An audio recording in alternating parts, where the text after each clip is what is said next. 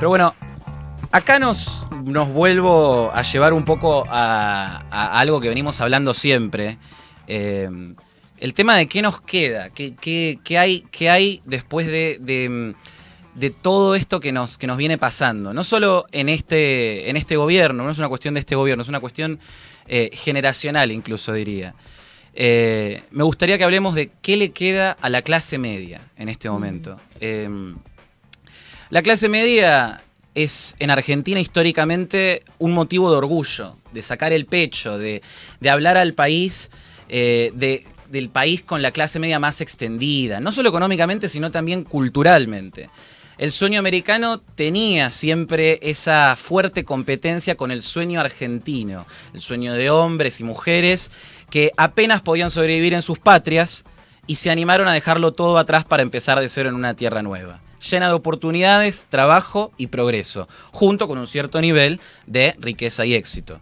Pero de un tiempo a esta parte, es como que empezamos a escuchar hablar en las tapas de los diarios, en los artículos académicos, es como que la clase media no para de achicarse, fragmentarse, atomizarse.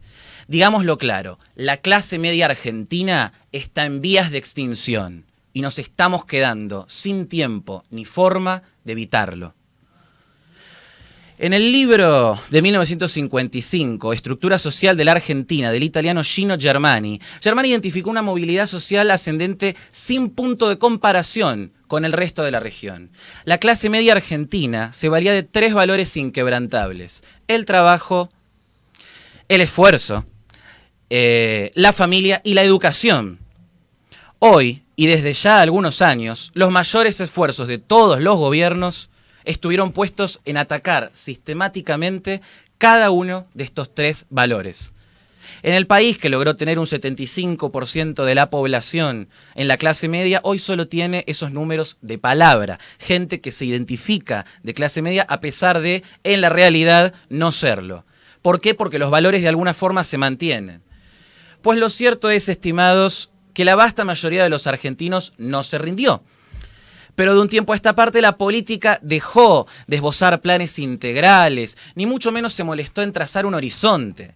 El pan y circo a la orden del día. A la clase media se la mantiene. A exacerbaciones de la grieta, créditos, hipotecas, planes, ahorros, subidas y bajadas del dólar.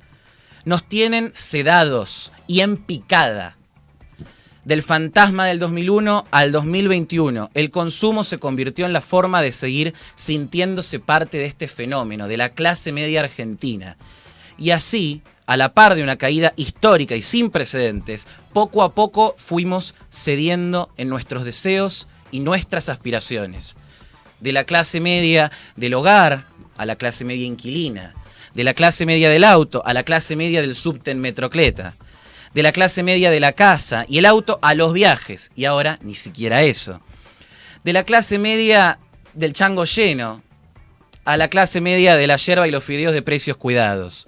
El fenómeno argentino de la clase media se ve atravesado por un tironeo constante con los otros dos sectores de la sociedad, beneficiarios y benefactores. Los benefactores de una sociedad como la Argentina en este momento son el punterito de la esquina, son el jefe de la unidad básica, el capataz de estancia de una organización social, los operadores judiciales y los lobistas. Los beneficiarios son pobres o ricos, pero la corporación política los tiene que mantener para mantenerse ellos mismos donde están y saquear de la mejor manera. Pero en el medio quedan los de siempre. Los En el- trabajadores. Exactamente. En el medio queda la clase media. Quedas vos, quedo yo, queda el estudiante, el carnicero, queda el carpintero y el diseñador de páginas web, el de la changa y el gerente de turno mañana, el que junta propinas y el que sale a vender sándwiches por el subte.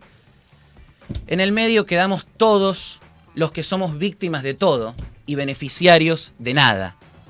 La clase media es la víctima principal de la corporación política, de su ineficiencia, de su ineficacia, de su desidia. Somos víctimas, víctimas de estar pendientes de un encierro que todo lo puede destruir. La economía, nuestra salud mental, nuestro futuro educativo, nuestra integración nacional y nuestro lugar en el mundo. Víctimas de que ni vos ni yo podamos estudiar porque prefieren lidiar con una escuela cerrada que con el riesgo que apareja educar. Víctimas de un sistema que te empuja a pedalear fuerte la bicicleta o pedir monedas debajo del puente. Negligencia, olvido, y las víctimas somos siempre los mismos. Víctimas de la corrupción, como en Amia, como en Once y como en La Plata, donde nunca se esclarecieron los resultados de las tragedias ni pagaron los responsables. Somos víctimas del olvido, de la falta de memoria, víctimas de tener que irnos de nuestra patria, porque acá se nos da la otra mejilla. Víctimas de nuestra sociedad y de una clase dirigencial desconectada de los problemas reales del pueblo. Y es cansador tener que repetirlo una y otra vez. Entre todo lo que perdimos, lo que más golpeó es la pérdida de ese estado de ensueño perpetuo. Pero eso no va a volver y no tiene que volver jamás. Es por eso que, sí, me corrijo, cuando recuperemos a la clase media, no podemos dormirla nunca más. Porque recuperar a la clase media es un paso clave para que recuperemos Argentina. No hay Argentina recuperada sin una clase media fuerte y en pie de lucha para defenderse. Argentina tuvo un sueño. Y ese fue el sueño de ser un país de clase media. Ese sueño no murió, solo está dormido. Ante la pregunta de qué le queda a la clase media, surgen solo dos respuestas. Escapar del oscuro presente o luchar por un futuro donde ese sueño argentino de siempre sea una realidad de todos los días. Pero nosotros elegimos luchar.